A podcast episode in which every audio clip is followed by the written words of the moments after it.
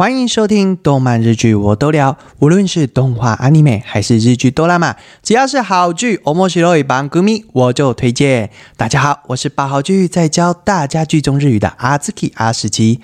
今天呢，我们没有要推剧或讲剧，今天要来说说二零二三四月春季要推出的动画，其实有蛮多续作。无论是续作还是新作，我所提到的都是我自己想关注的作品。前面我就稍微说有哪些续作要被推出。如果听片名觉得有兴趣的听众，可以上网爬看看哦。新作会稍微讲一下大纲，没说到的作品，并不是说不好，各位也可以自行去看看哦。首先，我们来续作介绍吧。二零二三四月新番续作有《一机动奥特曼》最后一季。二带着智能手机勇闯异世界第二季，三机动战士钢弹姆水星的魔女第二季，第四 Doctor Stone 第三季新世界，第五鬼灭之刃第三季断刀村篇，第六魔法使的新娘第二季，第七伊甸星源第二季。新番介绍，第一部天国大魔镜连载漫画动画化，由 Production IG 动画公司制作。故事舞台是充满怪物的近未来日本，有一群孩子啊住在四周被高墙环绕、内部绿意盎然的环境。小丸跟遗留子这一对有着雇佣关系的搭档，在成了废墟的日本四处寻找一个人称天国的地方。高墙里的男孩石男某天接收到“你想到外面的外面去吗”的讯息，使得他开始想象外面究竟是什么样的世界，又将会给其他孩子带来什么样的影响呢？第二部。我家的英雄，本剧也是漫画动画化，由手冢 Production 动画公司制作。没错，就是知名的手冢治虫创立的公司。故事描述疼爱独生女铃花的微不足道上班族鸟西哲雄，某天因为工作关系和开始一个人生活的铃花相约见面，却发现他脸上有被殴打的痕迹。在回家的路上。哲雄看见了像是犯人的男人，并尾随在其后。隔天，偷偷回到女儿的公寓，结果却发生了使整个家庭的命运为之一变的事件。父亲为了女儿，为了家庭，走上了修罗之道，是一部悬疑推理的动画。第三部，我推的孩子连载漫画动画化，由动画工坊制作公司制作。剧情描述妇产科医生与宫五郎见到自己喜欢的偶像小爱星野爱。因为怀孕找他看诊，五郎决定要好好守护母子安全。然而在小爱分娩前，五郎被某位奇怪的粉丝刺杀身亡。当五郎张开眼睛后，发现自己转身为小爱的其中一位孩子了。第四部《骨骸游戏》，又或者称之为《尸体如山的死亡游戏》，连载漫画动画化，由动画制作公司 Geek Toys 制作。死灵法师尸神殿因栖身的迷宫不断扩张，遭到教会骑士夏古鲁亚讨伐。凭借自己研究数百年的秘术，转身到现在的日本新宿，并附身于刚被杀害的少年四乃山波尔卡身上，与职业杀手美沙树和情报屋一同合作，专门处理社会上的垃圾。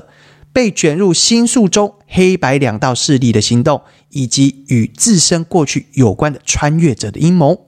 第五部《地狱乐》连载漫画动画化，由动画公司 MAPPA 制作。故事大纲是这样子的：有最强忍者之称的画眉丸，人见人怕，却因为背叛逃离师门而被捕入狱，并被判了死刑。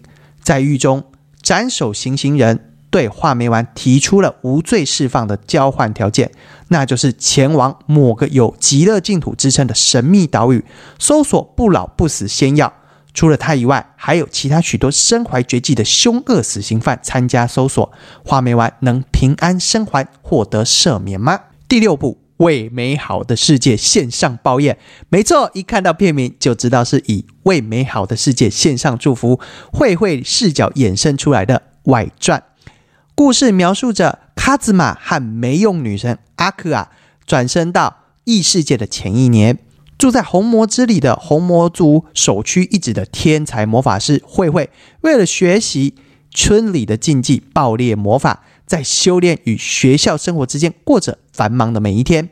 而在他的妹妹米米抓了一只陌生的黑猫回来的那天，位于村郊外的邪神之墓。封印遭到了解除了。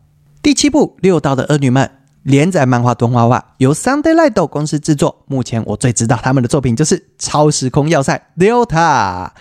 故事是描述一个被不良迫害威胁的高中生六道桃柱。某天收到过世的爷爷送来的包裹，里面是一个谜样的卷轴和阴阳师般的衣服。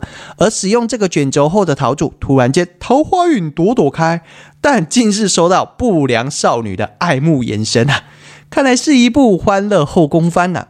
虽然我不太看后宫番，但光看这部他试出的 PV，我就觉得应该很好笑。第八部《物理魔法使马修》。